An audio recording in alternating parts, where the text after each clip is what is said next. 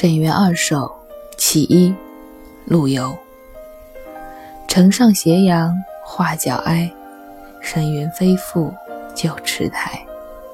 伤心桥下春波绿，曾是惊鸿照影来。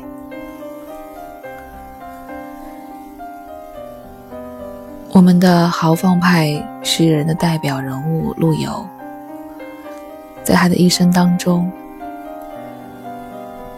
又数首写他的结发妻子唐婉的诗句，这是他豪放之词以外的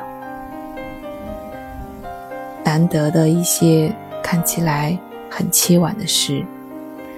这一切都源于他自己的爱情悲剧。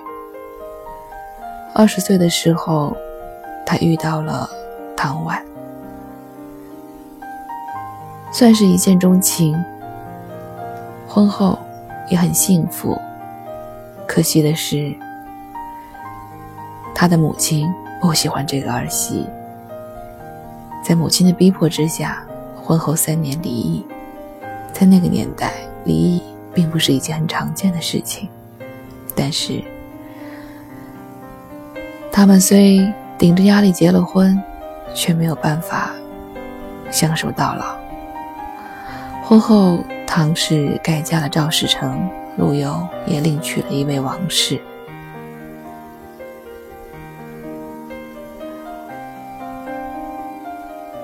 将近十年以后，陆游偶然与唐赵夫妇相遇在沈园，就是咱们这首诗当中的沈园。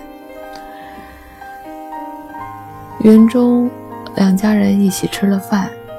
陆游怅然久之，写了一首著名的《钗头凤》。唐氏见到之后，也奉贺了一首。席后，唐氏郁郁寡欢，不久便抱恨而死。这便是典型的心病吧。陆游也因此而更加重了心灵的创伤。他的悲痛之情郁结于胸，在那之后的五十余年间，写了无数的悼亡诗。今天的这一首《沈园二首》，便是其中非常有名的两首诗。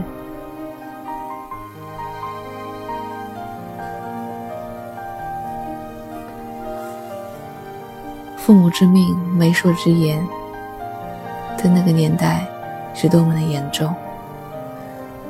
可惜的是，在今天这样一个倡导自由的年代，因父母的干涉而导致婚姻悲剧的故事也并不少见。我们经常都会听到，因为父母的反对没有办法走到一起的两个人；也经常会听到，因为父母坚持必须要找到什么什么样的人才能与之结婚。最终，却导致了生男生女的现象。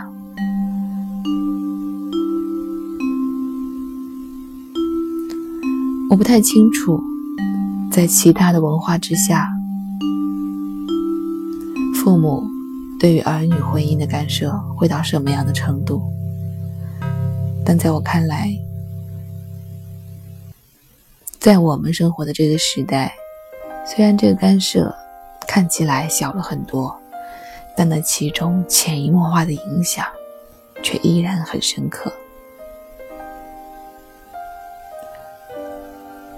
有的时候，不是直接的反对或支持而造成的影响，有的时候甚至只是父母可能在孩子面前说一点儿媳或者女婿的。